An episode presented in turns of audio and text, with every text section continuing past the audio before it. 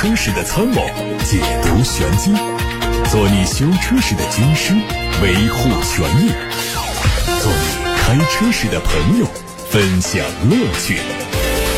调频九二七，傍晚六点半，董涛说车，只和车友在一起。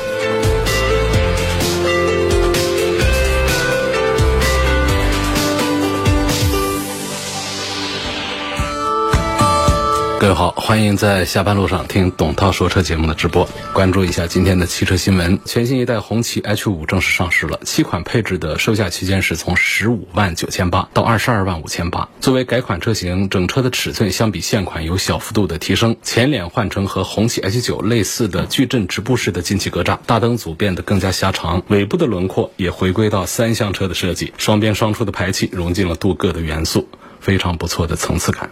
广汽丰田官方的消息，汉兰达 380T 将在八月十号正式上市。它的售价相比现款的双擎版应该会略低一些。这个车的外观基本延续了在售的设计，取消了格栅中间 logo 的蓝色元素，并且增加了全新的红色的油漆。车内在原来的米色、黑色的基础上呢，新增了一个棕色。配置方面呢，会配上丰田全新一代的智行安全套装，动力是 2.0T 配八速的手自一体。马自达三昂克赛拉和 CX-30 黑曜版有望在八月中旬上市。从车型官图看，昂克赛拉黑曜版会提供黑色和极净灰这两种油漆，轮毂和后视镜都是亮黑色的钢琴烤漆工艺。CX-30 黑曜版是额外增加了黑色的钢琴烤漆的车顶行李架。两台黑曜版的内饰和现款一致，最大的调整呢就是它的座椅搭配了红色的缝线。网上还有疑似理想汽车新车型的照片，测试车重度伪装，采用了倾斜角度很大的 A 柱和较长的车身，大概率就是一台 MPV。结合此前的消息呢，这个车的内部代号可能叫 W 零幺，估计会基于理想汽车的纯电动平台来打造。吉利缤越酷正式开启了预售，三款车型的价格区间是九万九千八到十一万九千八。外观是全新的能量爆发风格，前脸换装了更加夸张的进气格栅，搭配两侧修长的灯组，还有独特的前杠，非常有辨识度。红色的刹车钳、大尺寸的立体扰流板、专属的 S 运动标、双边四处的排气，都在进一步的提升它的运动氛围。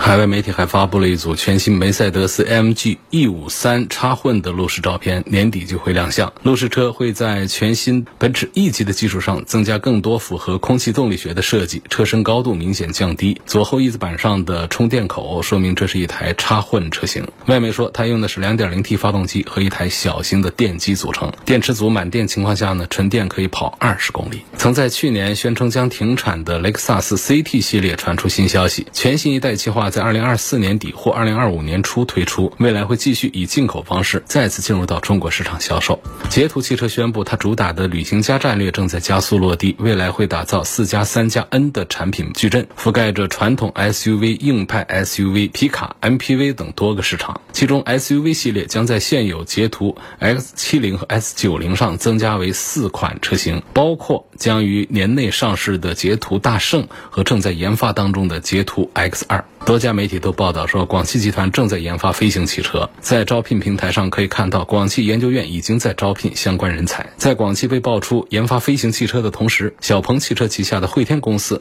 第一个飞行汽车试制工厂正式启用。此前，小鹏方面宣布，计划在2024年实现飞行汽车的量产，价格控制在一百万元以内。而吉利等企业也已经进入到飞行汽车的领域。飞行汽车在未来有很大的前景。相关报道预测说，到2025年将会有三千架飞行汽。车投入使用，随后的数量呈现指数级别的增长。到二零五零年，全球会有近十万架飞行汽车投入使用。但是和自动驾驶类似，飞行汽车也处在市场空间大和商业化落地难的矛盾当中。因此，广汽集团布局飞行汽车也会是一个非常漫长而且非常具有挑战性的过程。各位刚才听到的是汽车资讯，我们开始回答大家的选车用车提问了。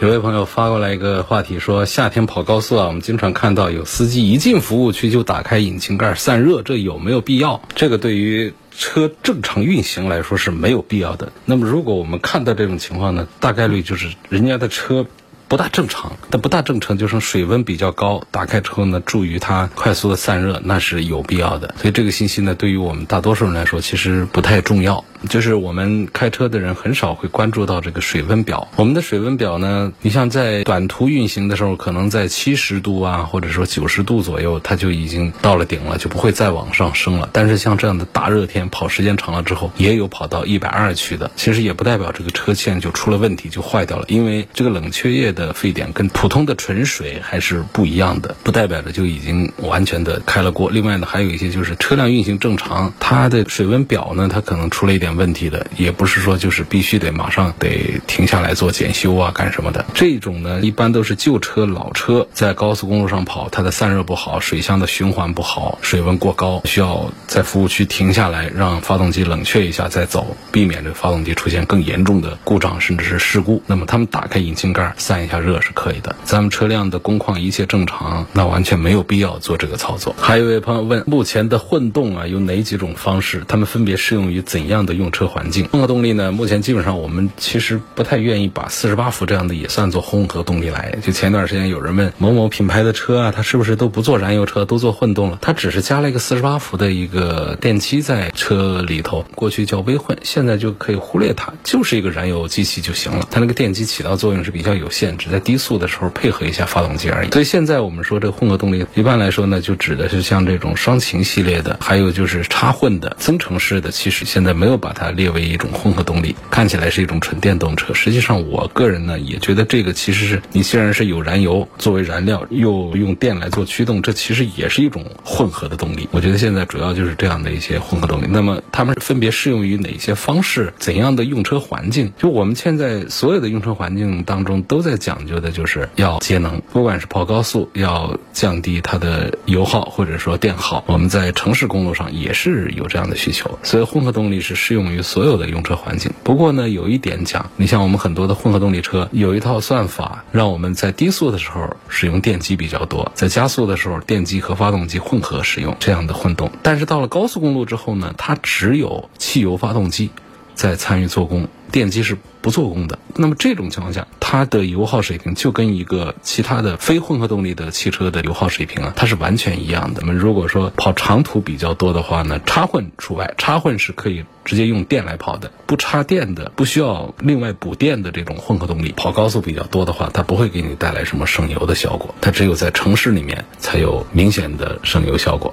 有网友说，比亚迪是不是真的因为产能不足，才每个车子都要等很久呢？他还是在故意的做饥饿营销。饥饿营销这个词，少数的品牌在过去是做过的，但是呢，这两年就真的就是零部件供应不足，芯片的问题，它是一个独立的一个事件。然后还有就是我们疫情所导致的其他零部件的供应问题，他们都在影响着主机厂，就是整车厂的汽车的生产制造出品。过去有一些品牌的车，它的销量非常好，现在销量在。在下滑其实并不是它的影响力在下滑，而是它的产能严重的不足。比方说像广汽本田，今年上半年就比较倒霉，比较遭殃。市场需求缺口是非常大，但是呢，它零部件供应跟不上，它每个月的产能只有一万多台。从它的总销量水平上看，它是在下滑，它就不是这样子的。所以现在提到的比亚迪的车子也是一样，比亚迪它现在停止了纯燃油车的生产销售的工作。那么其他的混合动力和纯电动这个板块，他们对芯片的依赖是非常高的，包括其他一些零部件受到影响，哪怕只有一个零部件缺货。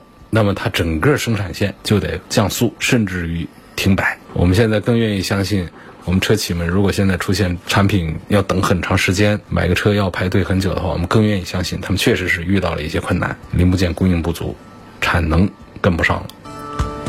有个网友说：“林肯的冒险家、凯迪拉克 ST 四或五、沃尔沃 x C 六零，哪一个值得买？女士开，希望操控性方便。女士们对于操控性方便的理解，我想应该就是它比较好开。比方说视野比较宽敞啊，能够看很远呐，不至于说是遮挡视线呐。有些车是这样的效果。然后呢，给它挂档啊、踩油门啊、转方向啊，都轻手轻脚的，比较好往前开，比较好往后停。这样理解应该是对的。说从这些角度来看这些车的话呢，我觉得我。”会推荐凯迪拉克的 ST 四这方面给人的感觉要好一些，但是作为这个女士开，现在优惠幅度比较大的这个沃尔沃的 x C 六零也是很值得考察关注一下。林肯的冒险家呢，我暂时还是不推荐给这位女士来考虑，因为它的男性化特征啊太明显，它就是没有那种女人开的车，它需要的一个是刚才说的开起来比较便利，另外就是内外饰上这样的一些感觉，它的女性化特征是要弱很多的。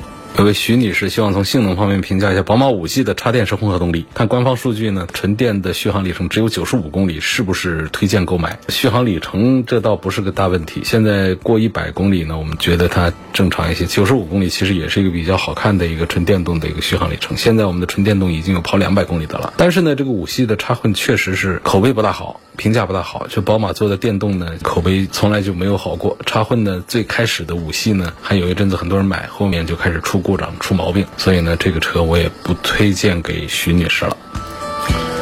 有网友问我说：“有哪些因素在影响着二手车的残值？买第几年的二手车最划得来？影响二手车残值的第一个因素当然是使用年限，而不是公里数。公里数在很多二手车商眼里，第一点呢，他们都可以调；第二点，就算是不可以调的话呢，他也看的没有年限那么的重要。所以我们都知道，新车一旦是买入手，您再转手卖出去，就得跌很大一部分。”按照市场估值的话呢，这个汽车的使用年限的折旧率是逐年递减的。第一年的折旧率可能会达到恐怖的百分之十五，然后过个几年之后呢，就会逐步的再递减到百分之八呀、六啊这样子的往下走。所以如果要买二手车的话呢，恐怕第四年买它会是比较划得来。这个车既不是太旧，成色来说相对也可以接受，然后价格呢又特别的便宜，就是把最跌价的那个部分呢，前面都已经跌了大头去了，再往后走呢就跌得越来越慢了。那么我们。就入手这个时候的四年的车就会比较划来。那么第二个因素就是汽车的里程数了。你同样买了两年，一个开了两万公里，一个开了二十万公里，卖价绝对是不一样，而且差异会比较大。所以行驶的里程数越多，对发动机的磨损就越大，包括对刹车、轮胎等等都有很多的影响，对很多的配件也都会有老化的影响，所以它的价格肯定就会更低了。那么除了这两个因素之外呢，还有一个因素要注意，就是这汽车的品牌还有具体。的车型，你看有的这个品牌特别的火的话呢，它的保值就强一些。包括它的品牌很火，但是它某一款车型卖的特别的弱的话，这个保值也会受到影响。所以还是得看这一款车型的总的销售量是比较大的话，它的保值就比较高。我们有些车主啊，他追求个性化；有些车主呢，他追求的是极度的性价比。因为有一些小众车型、小众品牌，它卖的。特别的便宜，所以呢，就很多人去买了它，以为占个便宜。但是在二手市场上，这些小众品牌、小众车型可就没有大众品牌和热销车型那么值钱。因为你能接受这个小品牌，不代表其他车主都喜欢。一旦跟你志同道合的买家少了，价格自然就会比其他的热门品牌要低了。同样道理，还有一个点，就汽车的颜色也是一样，你不要指望红的呀、黄的呀、紫的呀、绿的呀，你别。指望这些车的颜色啊，它的保值跟白色、黑色、银色一样，那不一样。白色、黑色、银色三个颜色是最抢手的二手车颜色。那么这三个颜色里面呢，白色的最热门，其他颜色都没有白色好卖。也不知道是为什么，可能是不是觉得白色看起来不显旧？也不是啊，那白色的很容易发黄啊。反正就是路上新车旧车就白色的多。而白色的保值又会比较好。当然，除了刚才说的这几大板块之外呢，还有一些因素。你比方说，你有没有重大事故啊？有没有发动机的严重的故障啊、磨损呢？车架的成色呀，等等，这些都是影响二手车残值的原因。甚至于还有一个就是公车残值就会比同样里程的私车残值要低。为什么呢？就好像公车有专人在养护啊，那这个车的车况会更好一些。你可知道，公车会比我们私车多数都会跑得苦一些啊。司机养护这个车只是外观上把它擦得干干净净，内饰整得漂漂亮亮的。领导或者说同事用车的时候觉得赏心悦目。而已。那么对于整个车的保养这方面呢，他也会按照一般的来做。但是呢，你比方说像开着空调等人这种长期的怠速等等这样的事情，在这些公车上都会比较多的发生。而且关键就是里程，它会跑的比较多，它会比较苦。所以这样的车呢，会比我们的一手的一个人开的私家车啊，残值是要差一些的。就是是回答一位朋友关于这个二手车残值的话题。沃尔沃 x C 六零、B 五致远豪华和奥迪的 Q 五 L 四五 TFSI 该如何选择？三十到三十五万裸车 SUV 该如何选？反正从开的感觉呢，我还是认可奥迪的 Q 五多一些。x C 六零开的意思是要弱多了的。其他的就是它的性价比方面，沃尔沃 x C 六零呢确实是比较便宜，但我还是觉得整车上是一分钱一分货。虽然说跨着品牌来做对比，其实两个品牌之间也有市场在调节着他们的价格、他们的配置、他们的配置比和性价比。总体上，我还是推荐奥迪的 Q 五要多过于沃尔沃的 x C 六零。有位网友在后台问我说：“四十八伏的轻混它到底是个什么意思啊？”四十八伏的轻混呢，就是在车上加一个四十八伏的一个电机。这个混动系统呢，跟原来的普通的十二伏的混动比呢，它的优势还是要更大一些。主要就还是在这个汽车的起步和刹车优化这方面要更加的明显。那么它这个意思呢，就指的它的关键部位就在哪儿呢？就是一个四十八伏的一个电动机，而且这个电动机呢，它能够给汽车发动机来调速，能够让发动机在比较高效的转速范围之内运行，能够提高发动机的燃油经济效率。然后发动机慢速的时候呢，这个四十八伏的轻混系统它可以维持，就是这样的。那么发动机慢速的时候呢，四十八伏它可以维持什么呢？空调的一些运行，然后就带动力装置的四十八伏轻混呢，可以帮着启动，然后最耗油的启动过程当中用电呢，它就可以节省一些燃油。那么这个电池的使用寿命呢，通常可以超过五年，所以不管是成本还是技术，它都要远远高于原来的十二伏的电池。所以这个四十八伏的轻混系统，它主要就是指汽车上装上了电机、电池和电压转换器这三个部分。目前四十八伏系统的蓄电池主要是采用了锂电，它比普通的铅电池容量更大，充电速度更快，当然它的价格也比较贵。还有呢，就是现在有一些品牌装的这个四十八伏的轻混进去呢，它的故障率比较高，四十八伏的这个单元容易坏，所以其实很多人也是不大推荐这个四十八伏的轻混。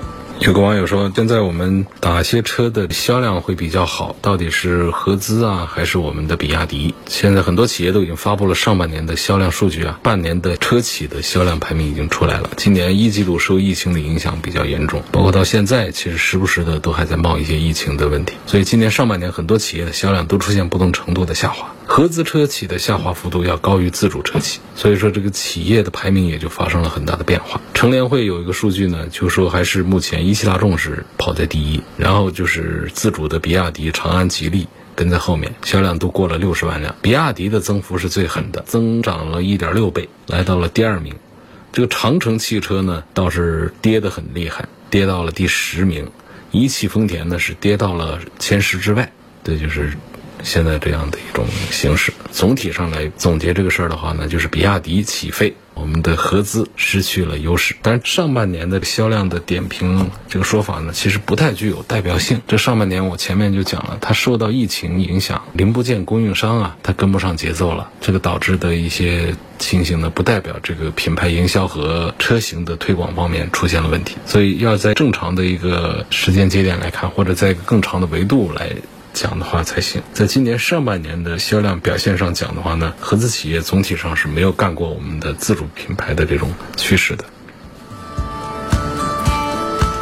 问这个长城的摩卡这个车怎么样？咖啡系列魏牌底下的高端产品，大家接触一下这个车会非常的赞赏他们在用料做工方面的精细程度。像这个摩卡呢，它是个二十万级别的一个车，估计在销售上呢还是比较难。大家对于魏牌的这个接受程度呢，其实不是特别好。但实际上这个车呢，它在配置水平和用料做工上，它是有越级的，它是达到了三十万元级别的水平的。所以我们在看长城摩卡的时候呢，可以仔细的，第一个是驾驶感受一下，驾驶感受是非常的完善，包括车厢的味道都非常的轻。另外就是可以关注到它车厢的用料各个方面是越级的。所以如果说我们能够接受这些国产的品牌，并且还是一些全新的一些品牌的话呢，它相对于同价位的合资车来说，它的优势是要更大的。我们随便拿出一个合资车的二十万的 SUV 来跟这个长城旗下的摩卡搁到一块做对比的话，摩卡不管是外观内饰的用料设计上，还是说它在底盘和动力系统上，还是说在一些娱乐和舒适配置上，其实这个摩卡它都是有优势的。但这不代表着我们就一定要推荐这个车。我们买车还是要综合考虑，就是它的品牌形象、它的保值情况，包括它的售后服务的整个的体系的完善性。这方面呢，摩卡是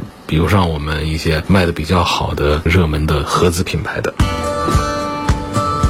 说这个马自达六停止销售了，感到很惋惜。那么长安马自达是不是日子就更难过了？马自达它是在日本官网上发布消息停止接单的，然后库存车卖完了，它就停止销售，也就意味着马六会告别车市。这个经典。制作啊就会告一段落，但车企的事儿呢，往往说不准。很多宣布停产的，过个两年它又复产了，又返厂了，又复活了这种。那么现在呢，停止销售的还有其他的几个车，呃，CX 三零系，呃，马三也宣布停售。停售的原因呢，目前还没有说，反正也没有说推出替代的车型。那么不管是国内市场还是国外市场，那个马六啊，它都是经典的一款车型，累计销售大几十万辆，可以说是一代神车。很多七零后、八零后心目当中都有难以。磨灭的一个马六的一个印象，但是马自达在中国的销量确实是逐渐走低，我已经越来越不大敢推荐大家去考虑马自达的产品了。那么它在中国的销量逐渐走衰呢？马自达正在逐渐的退出人们的视野。那么一汽马自达呢就并到长安马自达，马六在国内的。阿特兹也就停产，所以呢，长安马自达是很难见到一个转身和起色的。那么现在这个马六的海外的停售呢，这样一个信息传出呢，大家对于长安马自达的信心是一个打击，对于它旗下的车型可能会更加的不利。那么长安马自达也会在发展方面呢遇到更多的阻挠困难。同时在新能源方面呢，长安马自达进展特别的缓慢，背靠着长安集团，长安里面还是有新能源的，它的渗透率还在迅速提升的。但是呢，长安马自达它的新能源还是没有拿得出手的。车型这就比较惨淡，所以现在车市啊竞争越来越激烈，中国车市已经进入到一个存量竞争的新时代。过去的成绩不代表未来，所以尽管马自达在国内市场也曾经辉煌过，但是从目前的表现来看，辉煌成为过去，能不能上演王者归来的戏码，我觉得不看好。今天就说到这儿，感谢大家收听和参与。董涛说车每天晚上六点半到七点半钟直播，错过收听的，欢迎通过董涛说车的全媒体平台收听往期节目的重播音频。